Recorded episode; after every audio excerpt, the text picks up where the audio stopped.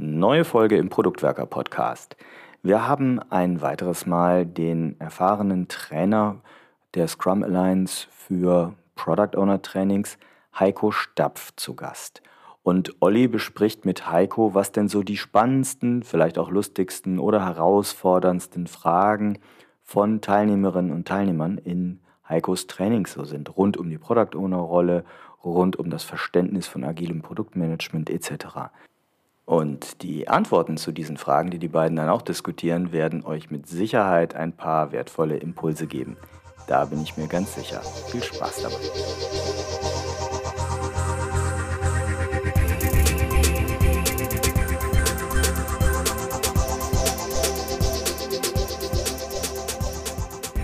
In unserer heutigen Folge habe ich Heiko Stapf zu Gast. Und Heiko war schon mal bei uns in einer der ganz, ganz frühen Folgen. Und ich bin froh, dass er ein zweites Mal bei uns zu Gast ist. Heiko ist für mich einer der Experten für agiles Produktmanagement, die ich im deutschsprachigen Raum kenne und gibt auch eine ganze Reihe von Trainings. Und wir hatten vereinbart, mal auf besonders spannende Fragen, die im Rahmen von solchen Trainings aufkommen, zu gucken äh, und gemeinsam zu diskutieren. Aber bevor wir einsteigen, Heiko, möchtest du dich kurz nochmal selber vorstellen? Ja, hast du ja schon super gemacht. Also Heiko aus Karlsruhe. Genau, beim ersten Mal war ich zu Gast im Bütchen. Lange her, heute machen wir es irgendwie remote. Genau, lange her. ja, ich seit, seit vielen Jahren mit, mit Scrum unterwegs. Ich glaube, die Geschichte kennt man vielleicht, na, ich behaupte immer, ich habe Scrum erfunden, weil ich diese komischen Burn-Up-Charts mal irgendwann gemalt habe. Und ähm, dann kam jemand irgendwie reingelaufen und sagte, ja, das habe ich letztens im Buch gesehen. Und die Geschichte meines Lebens, ich schreibe die Bücher immer zu spät. Immer schreibt jemand anders die Bücher. genau, bin also seit 2007, glaube ich, mit Scrum unterwegs und ähm, irgendwann dann mal auf die Product-Schiene eingeschwungen, ähm, weil ich irgendwie gemerkt habe, so Produkte bauen und mitzugestalten und da die richtigen Entscheidungen zu treffen, macht mir irgendwie am meisten Spaß. Und ja, dann irgendwann mal Certified Scrum Trainer, das heißt, ich darf diese CSPO und andere Zertifikate für der Scrum Alliance vergeben. Das mache ich auch hauptsächlich so beruflich, natürlich auch ganz, ganz viel in der Welt der Produkte mich umschauen und auf LinkedIn immer wieder mal Ideen, Diskussionen, Trick. Es ist ein sehr spannendes Feld, Produktmanagement oder agile Produktentwicklung. Mhm. Und äh, wenn ihr Heiko noch nicht folgt, werden wir auch noch verlinken, das LinkedIn-Profil und auch zu den Trainings. Heiko ist einer der Trainer, wo ich immer sehr gerne empfehle, äh, sich mal anzugucken, wenn er CSPO oder ACSPO-Trainings gibt. Können wir ja auch verlinken in den Show Notes. Ich hatte schon angekündigt, wir wollten auf die ein oder andere Frage, die im Rahmen solcher Trainings aufgekommen ist, äh, mal drauf gucken. Du hast bestimmt die ein oder andere Frage mitgebracht über die wir hier diskutieren können.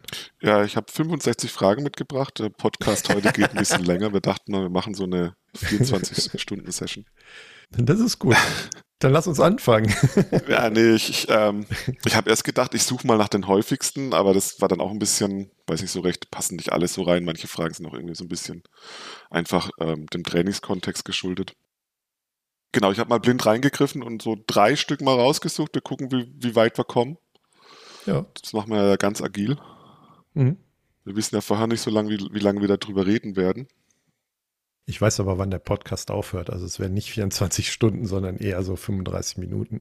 Oh. Aber wir gucken mal, ne? Ob wir gut geplant haben mit drei Fragen, Stories. Genau, Items. da sind wir auch schon direkt beim Thema.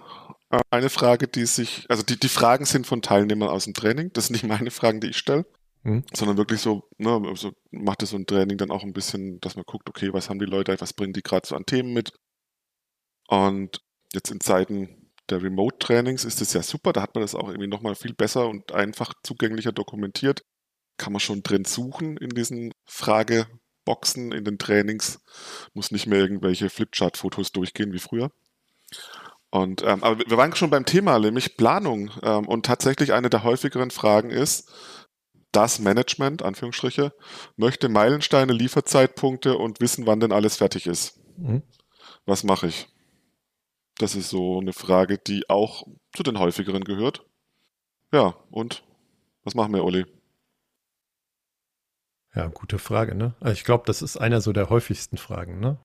Wenn erwartet wird, eine klare Aussage zu bekommen, was ich wann genau bekomme, welche Features, äh, welche Funktionalität.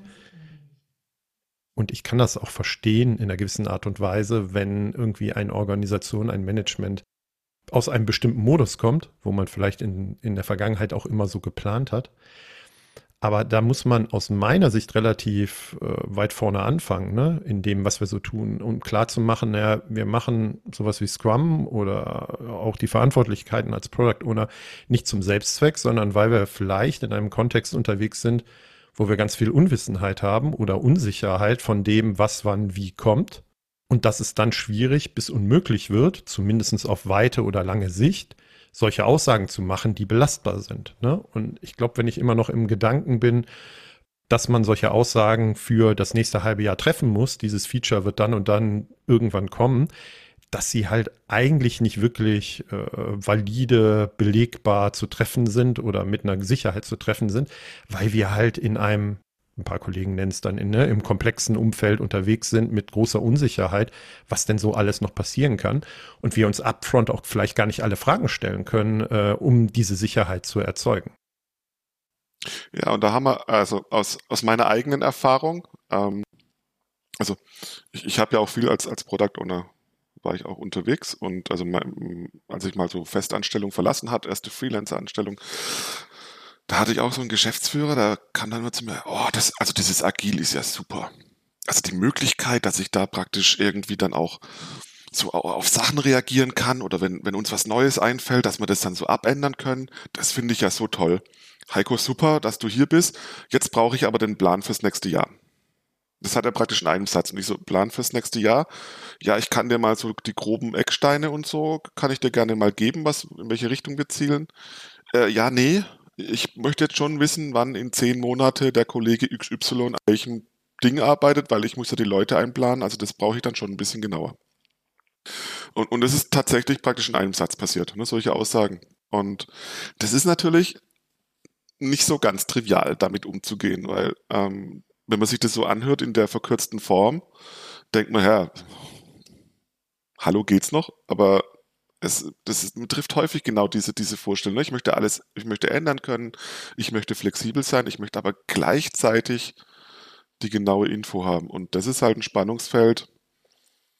Wenn man zwei Schritte zurück macht, kommt man vielleicht drauf, dass es äh, nicht so ganz über, übereinander kriegen, äh, zu kriegen ist, aber ja. Also was tun wir? Du hast, du hast selber gesagt, ganz vorne anfangen und da bin ich auch großer Fan von. Ich habe jetzt in letzter Zeit den Leuten immer mal wieder Ne, also ich habe ich hab dann Menschen im Mentoring, die halt dann mit mir zusammen auch immer besprechen und auch in solchen Firmen stecken, wo eben diese, diese Planungs, der Planungsfokus sehr stark ist. Und das ist natürlich ein heikles Thema. Was ich durchaus mal in, inzwischen empfehle, überlegt doch euch mal, was eigentlich die verschiedenen Menschen und warum die das von dir wollen. Also, was haben die Verantwortung? Warum, warum möchten die das von dir? Was, was steckt dann für Bedürfnisse dahinter? Häufig ist es ja so, die sagen halt, ich brauche jetzt den Plan, aber vielleicht ist es, mach mal dieses Gantt-Chart, ne? Gantt-Chart ist ja so, die agile Welt bekommt jetzt ein Frösteln, hat Chart gesagt. Aber was ist eigentlich die, die Information, die, die er tatsächlich oder die sie auf der anderen Seite tatsächlich braucht? Das mal ein bisschen auseinander. Und, und eine Strategie ist tatsächlich, um dann zu gucken, finde ich vielleicht nicht was Einfaches, um das erstmal zu bedienen. Ne? Also, weil, an, wenn wir jetzt mal annehmen, diese Firma ist in einem agilen Kontext unterwegs, dann kann praktisch diese minutengenaue Planung ohne Berücksichtigung irgendwelcher Links-Rechts-Aktivitäten ähm, und der echten Welt auch nicht funktioniert haben. Ne? Also das, was da bisher unter Planung lief, war letztendlich auch eine Art von ja, ob das die, ob das die wertstiftendste Aktivität war, weiß man nicht. Ähm, da sind viele, viele Unsicherheiten, die sind ja, die kommen ja nicht, die kommen nicht von, vom Product Owner oder Projektmenschen oder wer man das auch gemacht hat. Die Unsicherheiten sind ja da. Und die Frage ist, wie geht man damit um? Und so, ich, irgendwann war ich auch mal Projektleiter in meinem Leben. Was macht man da? Man plant zum Beispiel gigantische Puffer ein. Ne? Also dieses berühmte, wenn der Entwickler sagt, das dauert fünf Tage, dann macht es mal mal 2,5 und darauf machst du dann deinen Projektplan. Also auch da sind ja praktisch Techniken entstanden, wie man mit dieser Unsicherheit umgeht. Ähm, mehr oder weniger ehrlich halt. Das andere ist, was man ganz häufig sieht, dass extrem viel Zeitinvest in diese Planung reingeht. Ne? Also die, die Leute setzen sich dann zusammen, dann versuchen sie irgendwie so einen Plan aufzumachen, dann passiert lange Zeit nichts, dann merkt man, dass der Plan gar nicht mehr stimmt, dann ist wieder riesen Durcheinander. Und dagegen halt den Kontrast zu suchen und zu sagen, hey, also wenn ihr Durcheinander haben wollt, das kann ich auch einfacher. Ne? Also so eine, so eine Planungskurve, vor allem in dem Ecke, ist, glaube ich, aus meiner Sicht äh, sehr Pareto-mäßig unterwegs. Sprich, dass ich mit einem relativ wenig Aufwand auf einen gewissen Qualitätslevel komme. Wenn ich dann aber besser werden will in der Planung, muss ich, äh, und ich meine jetzt in der Vorhersage, Planung ist vielleicht ein bisschen das falsche, der falsche Begriff, was wir in den letzten Sätzen benutzt haben, also in der Vorhersage. Wenn ich besser werden will, muss ich extrem viel mehr Arbeit reinstecken. Und die Frage ist halt, ob das sinnvoll ist. Und ein Punkt, wo ich zurzeit sage, guck doch mal um diese, um da mal ein bisschen Druck rauszunehmen, ob es vielleicht nicht doch hinkriegt, so erste Informationen mal loszuwerden, mit einer gewissen Unsicherheit ähm, und nicht gleich sofort in den Konflikt zu gehen. Weil das haben meine Mentis teilweise gemacht, die sind halt dann, nö, das mache ich nicht, ich bin doch agil, du bekommst das nicht. Und dann steht auf der anderen Seite plötzlich der Manager da und denkt, oder die Managerin und denkt sich so, ja, Moment mal, was mache ich jetzt? Und so richtig Hölle wird es dann, wenn das Team nicht regelmäßig liefert. Ne? Dann, weil der Ersatz für den Plan ist ja im Prinzip, dass man regelmäßig liefert und dann sehen kann, oh, guck mal, da passiert was. Und ich brauche diesen langfristigen Plan in der Detailtiefe gar nicht so, weil ich merke, das Team ist da unterwegs und man erkennt, oh, da, da entsteht was und ich habe schon was, um da den Druck rauszunehmen. Und wenn das Team dann das auch nicht macht, dann steht das Management auf einmal da und denkt sich so, hm, Sie haben mir meinen Plan weggenommen, Sie haben mir eigentlich versprochen, dass Sie jetzt regelmäßig liefern, aber wenn ich hier hingucke, wo ist denn? Ne, und dann habe ich so, das, da halt vielleicht zwei, drei Schritte entgegen machen auch mal und wirklich versuchen, diese Bedürfnisse zu befriedigen, so einfach und wie möglich. Wirklich auch da zu gucken, dass ich aber auch zum Beispiel in diese Pläne dann diese, diese Unsicherheit mit einbaue. Ne, ich kann ja mal anfangen, das kennt ihr vielleicht aus, wenn man so einen Burn-Up-Chart oder so ein, zum Beispiel macht, dann kann ich mal anfangen, so Unsicherheitskegel einzumalen. Weil ich sage, guck mal, mit welcher Varianz wir bisher unterwegs waren. Wenn ich das mal nach vorne projiziere, was da passiert, lass uns darüber mal reden. Dass ich, dass ich irgendwie mehr zum Beispiel auch, also was ein Tipp ist auch noch bei den Kanban-Metriken mal vorbeizugucken. Das finde ich immer eine super Idee. Die haben sich da viele Gedanken gemacht, die, kan die Kanban-Menschen. Ne, zum Beispiel, dass ich eher so in Richtung Durchsatz gehe als anstelle von Schätzung. Das kenne ich auch aus meinem, aus meinem eigenen Product Owner Erfahrung. Ich war auch oft in solchen Situationen, wo Leute von mir wissen wollten, wann bekomme ich dann XY. Und ja, am Anfang versucht man es über Schätzung zu machen, aber irgendwann merkt man, dass diese ganzen Backlog-Items äh, zu einer gewissen gleichartigen Größe konvergieren. Und wenn ich dann einfach hingehe und zähle, wie viele Backlog-Items machen wir eigentlich so im Schnitt, dann kann ich das plötzlich nach vorne projizieren und haben eine relativ einfache Planungsmöglichkeit, Vorhersagemöglichkeit, diese Vorhersagen zu treffen. Genau, also dann, dann kann ich ja mit diesem relativ einfachen Mitteldurchsatz äh, kann ich auch nach vorne projizieren und gucken, ja, und da war ich, also ich war da als Product Owner, hatte dann immer ein schlechtes Gewissen, weil ich darf ja nicht schätzen, das ist ja von Scrum so, schätzen tut das Team. Aber eigentlich war ich in der Lage zu sagen, wann das Zeug fertig sein wird, weil die Schwankungen, die da drin waren, ob mal das Backlog-Item ein bisschen länger, ein bisschen weniger lang geht, pf, die haben sich mit der Masse rausnivelliert. Und dann konnte ich auch durchaus aus meiner Sicht belastbare Gespräche führen. Natürlich immer aufpassen, ne? weil ähm, es gibt Menschen, die machen den Strick draus. Ne? Dann sagst du so, ich denke, hier könnten wir fertig sein. Das ist aber halt nicht zu 100% belastbar. Das müsst ihr natürlich immer mitgeben. Ne? Es kann halt immer noch schief gehen. Aber das ist auch generell, glaube ich, ein guter Tipp, Mache ich zum Beispiel bei Product Roadmaps auch, ne? Einen Stichtag unten drunter schreiben, von wann sie ist, weil einer macht Copy-Paste und holt sie sechs Monate später raus und auch so ein Disclaimer, was du gerade gesagt hast, also drunter zu schreiben, die werden sich sehr wahrscheinlich noch verändern, die Dinge, die wir jetzt hier festgeschrieben haben oder die wir transparent machen und kommunizieren. Mir gefällt aber sehr gut, was du gesagt hast, also auch mal auf die Bedürfnisse der Menschen zu hören, des Managements, ähm, weil die sind ja total valide. Ne? Also ich habe auch immer ein großes Problem damit, wenn ich äh, Product Owner begleiten kann, wenn so die Aussage kommt von, ja, jetzt will aber Sales oder Vertrieb, was auch immer, von mir eine Aussage, was wir in einem halben Jahr an Funktionalitäten haben. Und natürlich wollen die diese Aussage, wenn ich eine Messe habe oder was auch immer passiert, um auch selber planen und arbeiten und irgendwie weiterkommen zu können. Ne? Und ich finde das immer sehr ignorant, ähm, zu sagen, ja, kann ich ihn nicht liefern oder liefere ich ihn nicht, sondern ich glaube, die Bedürfnisse müssen wir auch als PO zufriedenstellen.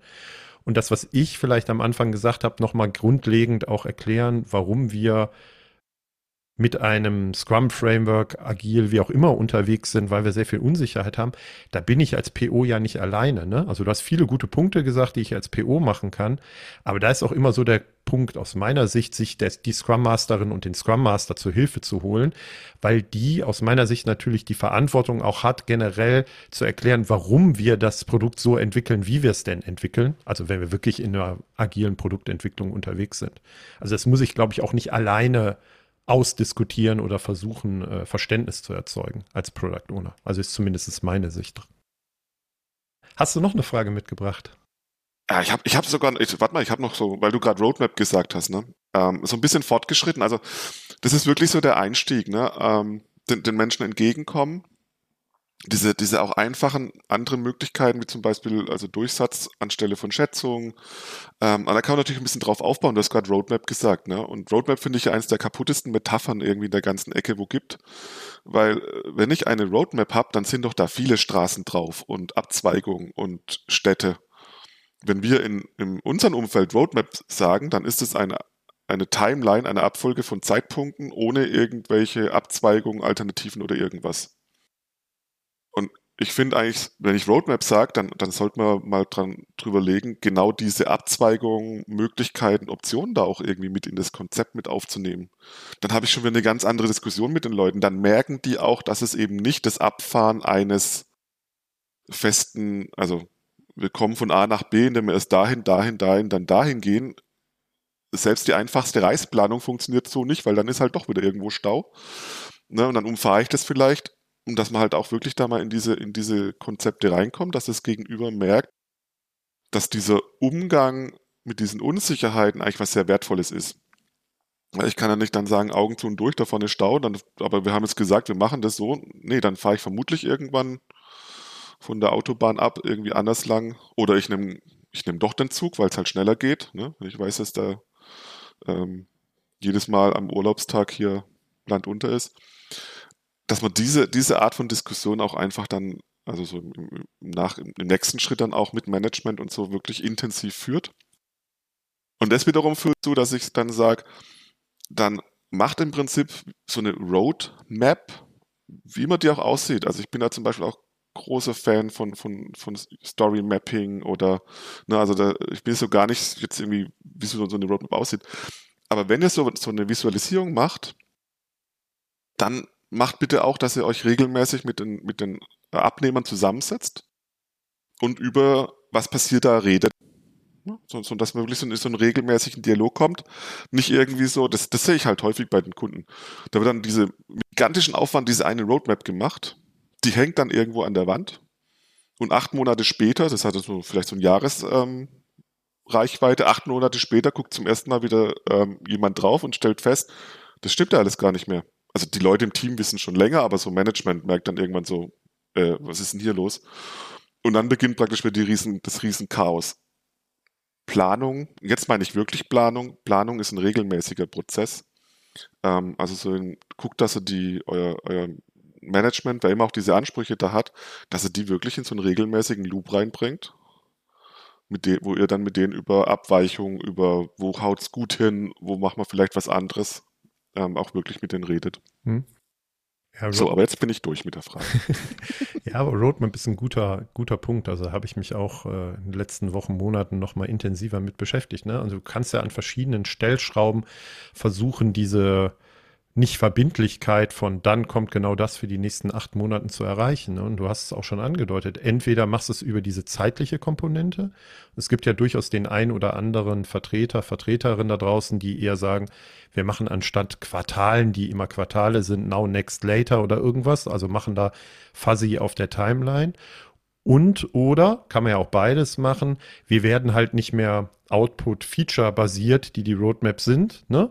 sondern es muss halt irgendein Outcome, Goal, was auch immer sein. Und ich, mir ist, glaube ich, ich meine, es wäre von John Cutler gewesen, nochmal ein alter Post von ihm begegnet, der halt eigentlich sogar beides miteinander verbunden hat und je weiter wir in der Zukunft, also wirklich in later, later waren, auch, sagen wir mal, immer gröbere Informationen er auf die Roadmap geschrieben hat. Ne? Also wenn ich am Anfang vielleicht zum aktuellen Intervall, in dem ich bin, äh, vielleicht sogar größere Features draufschreibe, weil das, woran ich baue, das sollte ich vielleicht auch benennen können. Ich, je weiter ich nach vorne gehe oder je weiter ich in die Zukunft gehe, es immer schwammiger wird, um genau das, was du gerade ja auch ausgedrückt hast, auch irgendwie bedienen zu können. Ne? Also das klar ist, da überlegen wir uns, das könnte das Ziel sein, was wir erreichen, aber eine Idee, wie wir es erreichen oder so, keine Ahnung. Ne? Aber das ist der nächste Step, der da noch zu tun ist, um dann wirklich bei A oder B, hast du gerade gesagt, anzukommen. Definitiv. Ne? Also das ist ja auch so, wenn man, wenn man sich klassisches Projektmanagement, Pflichtenheft und so angeht, der wird ja auf eine Detailtiefe praktisch für lange Zeit Sachen aufgeschrieben, wo man sagt, naja, nee, also mit der Unsicherheit, wo wir unterwegs sind, es macht gar keinen Sinn, jetzt aufzuschreiben, was wir da genau tun werden. Und dann wirklich hochzugehen auf diese Zieleebene und zu sagen, und das, ich, ich würde es gar nicht als schwammig bezeichnen, sondern wir arbeiten da, äh, um folgendes Problem zu lösen. Und damit kann ja auch ein Sales was anfangen. Der weiß jetzt vielleicht noch nicht ganz genau, ob dann ein roter, grüner oder gelber Knopf rauskommt, aber er weiß, dass wir an diesem Thema dran sind. Das finde ich halt extrem wichtig. Genau dadurch bekommt man natürlich auch nochmal in der Roadmap äh, Spielraum, und das macht letztendlich macht das auch die Roadmap besser. So, mit unseren 64, äh, 65 Fragen wird es ein bisschen knapp, ne? Ja, aber eine schaffen wir auf jeden Fall noch. Ne? Mal, mal gucken, ob wir beide kürzer antworten können. Machen wir mal, machen wir mal eine zweite auf jeden Fall. Ja, ähm, ja für mich waren es eigentlich schon zwei. Ne? Also oh. ja, die hatten miteinander zu tun mit der Vorhersagefähigkeit, aber wir haben ja schon jetzt auch ähm, ein bisschen konkreter auch über Product Roadmaps im agilen Kontext geredet. Ähm, Stimmt. Wir haben sind die Frage nach. Ja, das ist ein der, der, die Planbarkeit, Vorhersagbarkeit ist ja auch ein wirklich spannendes Feld, da gibt es ja viele Sachen. Dann, dann bleibe ich aber bei, und ich bin froh, dass die Frage tatsächlich mit zu den häufigeren gehört. Ich habe die früher lange Zeit vermisst, also weil eben aus der Ecke die fragen immer, was die Scrum Master dann eigentlich tun sollen. Und tatsächlich kommt immer öfters die Frage, wie priorisiere ich eigentlich richtig? Und es ist natürlich so, yay, Wir sind endlich bei der richtigen Frage angekommen. Aber gleichzeitig auch, Mist, ich habe nicht die eine Antwort für euch. Was sind denn deine Antworten, die du dann gibst? Ja, gucken wir mal. Ähm, also die, die, erste Antwort, die immer kommt, ist meine, ist meine berühmte automatische Product Owner Geschichte. Ich weiß nicht, ob du kennst, du warst ja auch schon ein, zwei Mal mit mir zusammen Training. Hast du mal gehört, ne? Also ich hatte tatsächlich mal ein Team, die haben beschlossen, priorisieren ist einfach. Da macht man ein Excel-Sheet. Da können die Leute irgendwelche Sachen eintragen, irgendwelche Parameter mitliefern. Dann gibt es eine magische Formel und die spuckt uns dann den Rank aus. Super. Kann man so machen. Also, kaufe ich. Ja, kaufe ich. Das Team hat es, glaube ich, dann irgendwann nicht mehr gekauft. Die kamen irgendwann zu mir und meinten, Heiko, wir haben voll das Problem. Wir machen die ganze Zeit extrem viele Dinge pro Sprint. Die hatten so 50 bis 60 Backlog-Items im Sprint, was die abgeliefert haben. Und alle Leute schimpfen auf uns, weil wir mit unseren Themen nicht vorankommen, weil wir das nicht machen. Und wir haben doch gesagt, Komma und großes, großes Zinnober, großes Theater. Mein erster Gedanke war so, ja, die sind vielleicht hingegangen und haben irgendwie so Tasks als Backlog-Items. Ne? Ähm, nee, nee, das waren tatsächlich sehr kleine Änderungen an ihrer, es waren, waren E-Commerce, also war ein E-Commerce-Team, waren kleine Änderungen an ihrem Shop mal die Mehrwertsteuer anpassen. Also durchaus Dinge, wo man 50 Sachen machen konnte. Also woher kam es? Dann, dann, haben wir uns mal hingesetzt, haben unser Backlog ausgedruckt. Das mache ich immer sehr gerne, um Übersicht zu gewinnen. Haben das mal am Boden gelegt, auf den Tisch. Haben das, und haben gesagt, so, das sortieren wir jetzt mal. Das waren so 500 Kärtchen. Wir haben den ganzen Nachmittag lang rumsortiert, haben versucht, irgendwelche Überschriften zu finden. Und am Ende, und ich habe ich hab das Bild von dem Abteil, äh, Bereichsleiter war es, so 80 Leute waren bei der Bereich, der so dort saß mit dem Blick, oh Gott, was haben wir getan, als er diesen Tisch sah. Wir hatten nämlich zwei Tische. Und auf dem einen Tisch waren die ganzen Dinge, die sie so getan haben, so in mehr oder weniger durcheinander Häufchen. Und auf dem anderen Tisch standen so die großen Ziele aus der Roadmap. Ja, aber da waren halt nur diese Kärtchen mit den Zielen und kein Kärtchen aus dem Backlog. Was war passiert? Der blöde automatische Product Owner kannte die Roadmap nicht. Hat das Team leider vergessen, das irgendwie da einzucoden. Gleichzeitig war das Team aber, äh, war das, war der Road, äh, dieser, dieses Excel-Sheet extrem freundlich zu kleinen Backlog-Items. Das wiederum haben die Stakeholder gemerkt und haben sich ein Wettrennen in kleine Backlog-Items geliefert und haben praktisch immer versucht, die anderen zu unterbieten, weil wenn sie ein kleineres Backlog-Item eingetragen haben, wussten sie, dass sie früher drankommen. War in Stuttgart, wir haben das ganze Feinstaub getauft. Und da ist letztendlich auch meine Hauptpriorisierungsmethode draus geworden, aus dieser Geschichte. Ich bin dann, die Geschichte kennt man sicherlich aus dem, aus dem Zeitmanagement, diese, wo ein Professor so ein Glas auf den Tisch stellt, große Steine reintut, fragt, ist es voll? Dann sagen die Studenten alle so, ja, ist voll. Und dann kommt er halt mit seinen kleineren Steinen, ne, fragt Witter, Studenten so, ja, ist voll.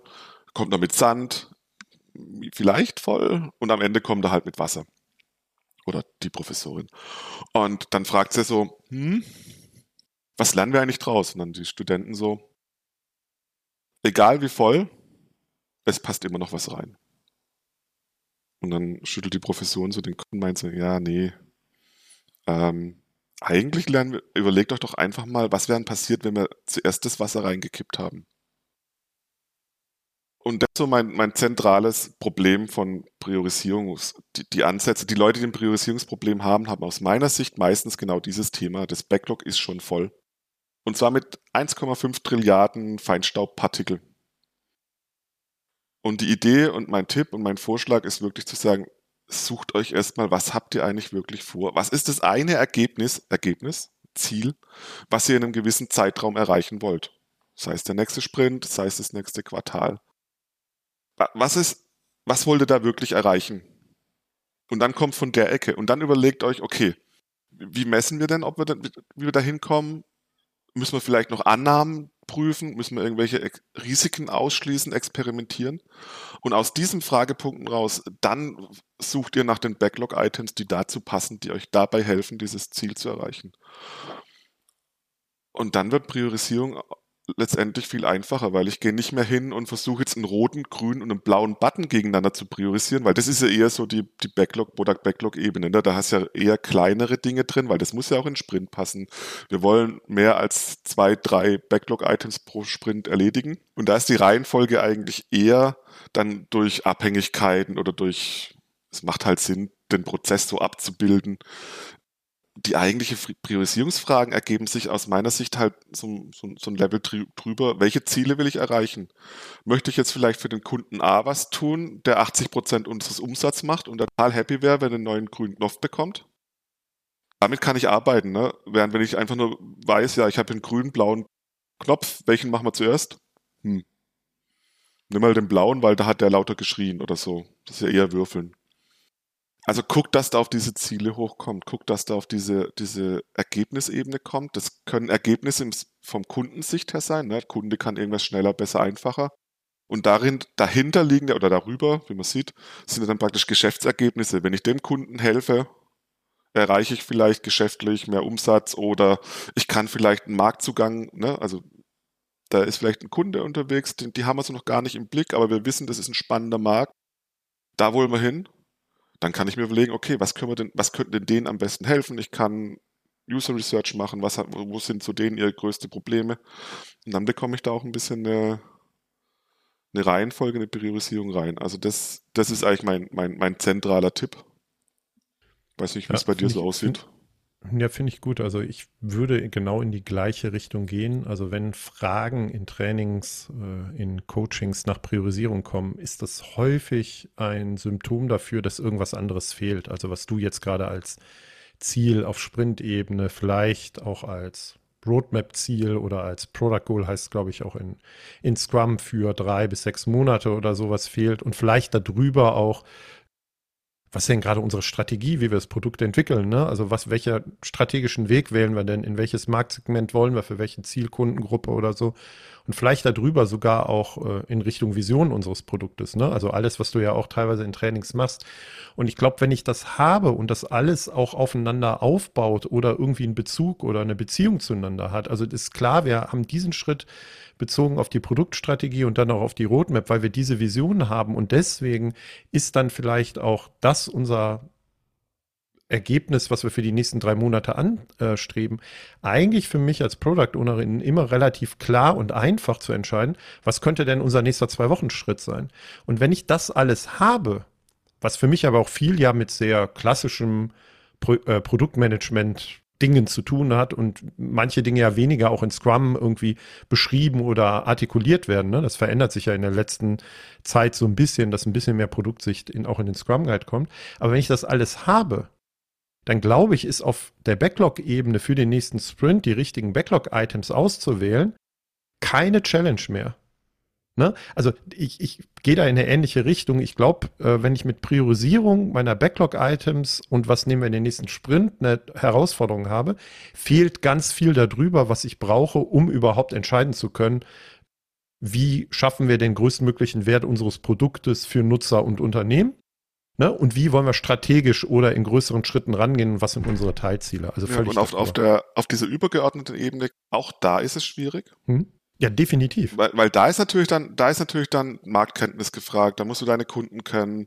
Da brauchst du vielleicht die richtigen Daten, um Entscheidungen zu treffen. Du brauchst aber vielleicht auch eine gute Intuition. Ich habe heute wieder, ich glaube, vom Google Designer, ah, ich bin mir nicht ganz sicher, der auch gesagt hat, es ist, es sind nicht Daten oder Intuition, sondern es ist Daten und Intuition.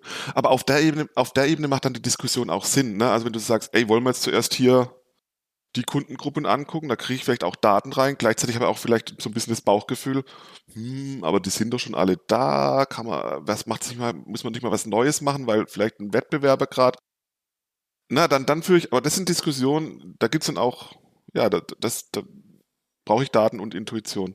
Und aber wenn du das halt, aber Entschuldigung, aber wenn du das halt diskutierst, geklärst und mit den relevanten Menschen dich darauf geeinigt hast, ja. dann glaube ich halt, bezogen auf Priorisierung, dass drei Viertel deiner Optionen, was du auf Backlog-Ebene als Items alles machen könntest, automatisch wegfliegt. Ja.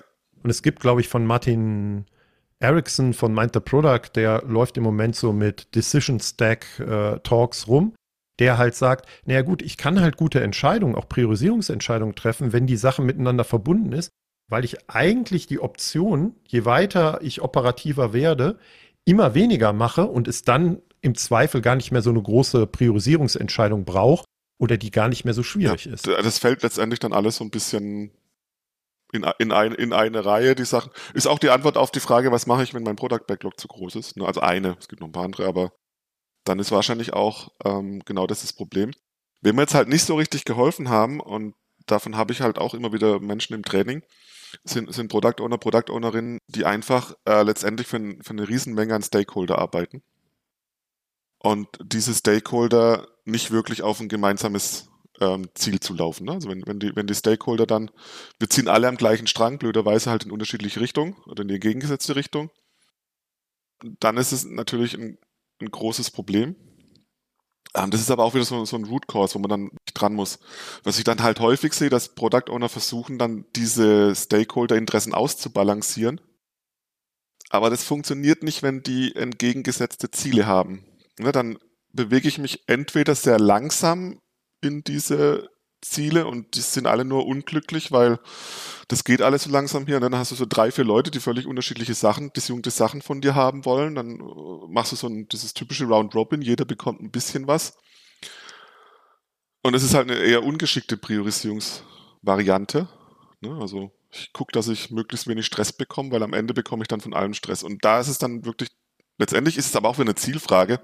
Hey Leute, wo wollen wir jetzt eigentlich hin? Ihr vier, ihr, ihr habt, also, und das anzusprechen, das sichtbar zu machen, ist dann vielleicht auch der erste Schritt aus, aus, diesen, aus dieser Problematik raus. Ne? Also das kenne ich leider sehr, sehr viele Product Owner, die da letztendlich eigentlich versuchen, dann immer so diesen, diesen Balanceakt zwischen nicht koordinierten Stakeholdern zu machen. Hm. Aber auch da kann man ja tatsächlich ähm, mal versuchen, wenn die, äh, der eigene organisatorische Kontext das hergibt, zu sagen, guck mal, wir haben hier diese vier konkurrierenden Ziele. Ich habe mich mit jedem von euch unterhalten oder wir haben gesprochen. Ich stelle jetzt fest, alles vier können wir nicht machen. Wir schaffen nur ein Ziel zu erfüllen oder zwei in einem Zeithorizont.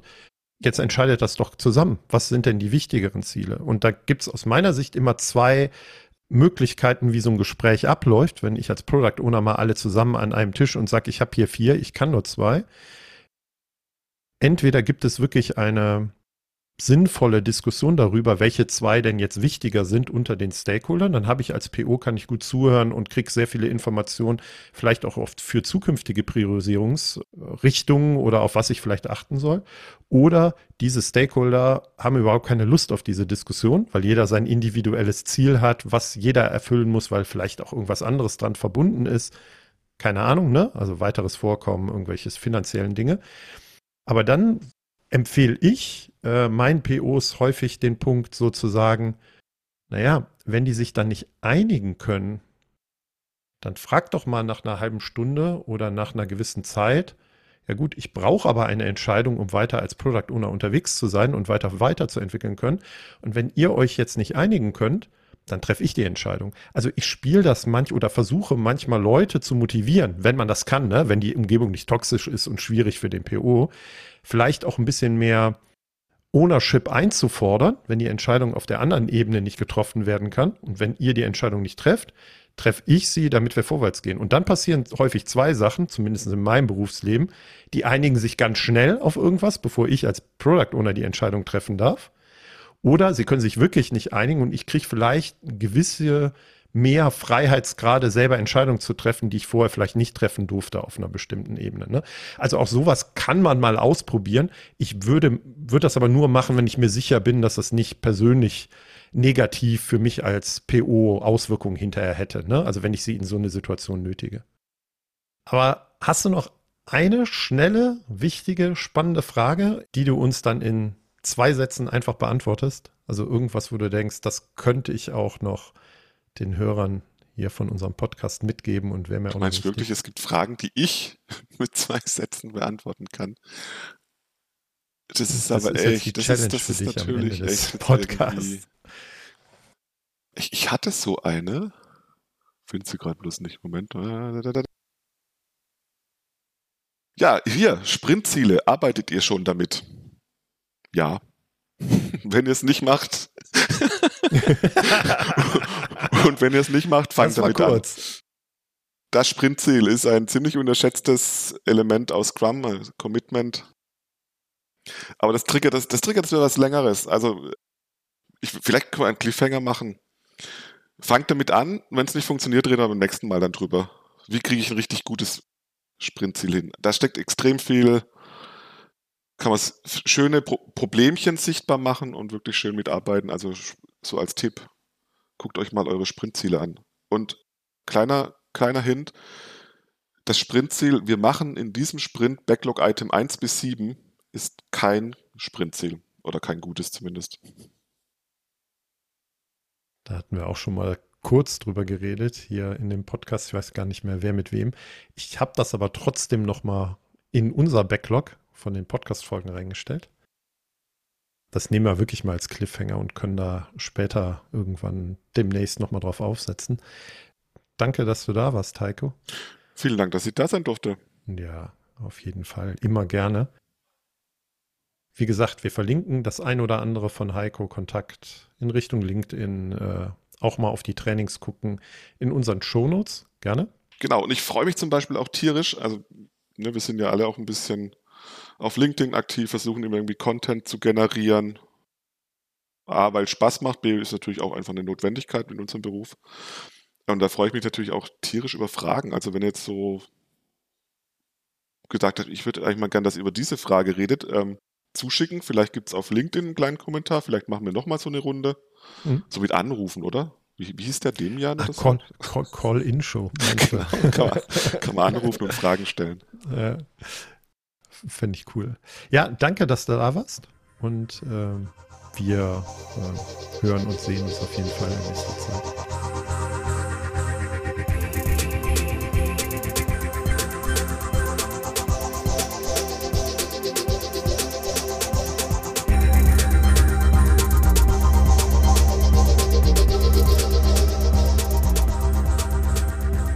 Wir hoffen, dass euch diese Folge gefallen hat und dass ihr den ein oder anderen Impuls daraus mitnehmen konntet. Damit wir euch künftig direkt informieren und zu unseren Live-Events Einladungen schicken können, meldet euch doch auf unserer Website zu unserem E-Mail-Service an. Einfach auf produktwerker.de kurz im Formular Name und E-Mail-Adresse hinterlassen